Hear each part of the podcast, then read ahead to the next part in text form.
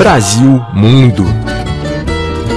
Quando a pernambucana Maria Maia trocou o Brasil por Portugal no começo de 2015, não fazia planos de montar uma fábrica de queijo coalho e conquistar o paladar de portugueses, e não só. Português e estrangeiro em geral, exatamente. Muito consumido no Nordeste do Brasil, o queijo coalho está presente em diversos pratos tradicionais da região. Você vai utilizar o queijo coalho em carne de sol, no escondidinho. A gente come queijo coalho qualquer hora do dia. Na praia, no, na rua, nos eventos, à noite com cuscuz, com pão, com tapioca, tapioca de queijo coalho com coco. Oito anos atrás, mesmo morando em Portugal, Maria continuava dona de uma empresa com sede no Recife, o que exigia dela idas frequentes à capital pernambucana de onde sempre trazia na mala algumas iguarias da terra natal.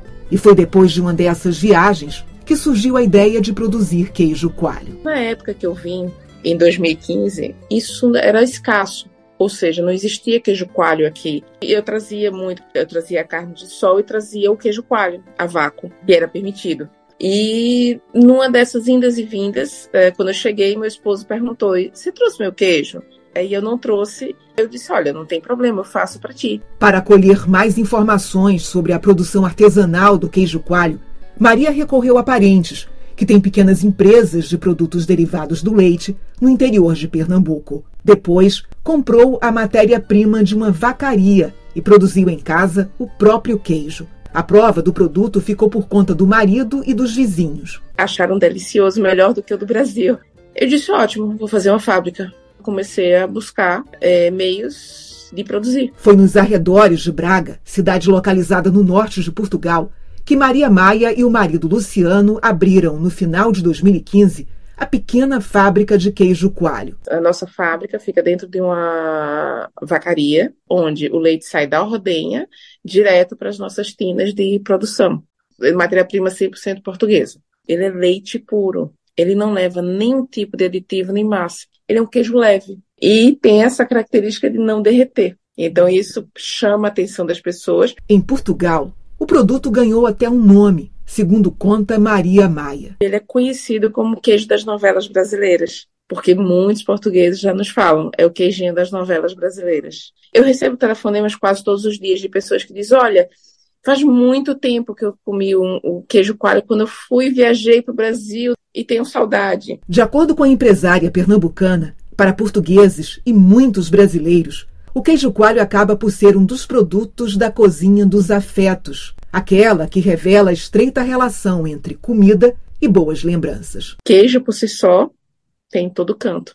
Só que a gente vende a memória afetiva, que é o queijo coalho. Na fábrica, o casal conta com três funcionários, a equipe produz uma média de 800 quilos de queijo coalho por mês, mas a produção chega a dobrar nos meses de verão. O que é fabricado atende à demanda interna, além dos pedidos que chegam de fora. França, Suíça, Itália, Bélgica, Inglaterra, Irlanda, Luxemburgo. A gente começou a exportar porque era novidade e não existia na Europa. Entre os clientes estão consumidores finais, além de restaurantes e pequenos mercados portugueses e de outros países europeus. Seja ele de origem de produtos só brasileiros ou produtos portugueses lá fora, que também é, vendem produtos brasileiros ou produtos venezuelanos, produtos de outras nacionalidades. Nos meses de verão, Maria vende o queijo que produz em eventos que acontecem na região norte de Portugal. Mas não só da comunidade brasileira, nós também participamos de eventos tipicamente portugueses, como o Festival do Vinho Verde, o Bira Samba, é, festivais de cerveja que são é, produzidos por portugueses. A gente chega a esgotar quase todos os eventos a, o estoque de queijo. Queijo coalho assado no espeto, explica Maria. Nós vendemos ele puro ou com oréganos ou a versão doce,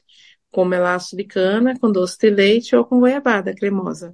Um evento, o um ano passado, um francês comeu oito espetos. Psicóloga de formação, a empresária revela. Eu sempre disse, eu tenho que me apaixonar por tudo aquilo que eu faço, senão a gente não tem sucesso.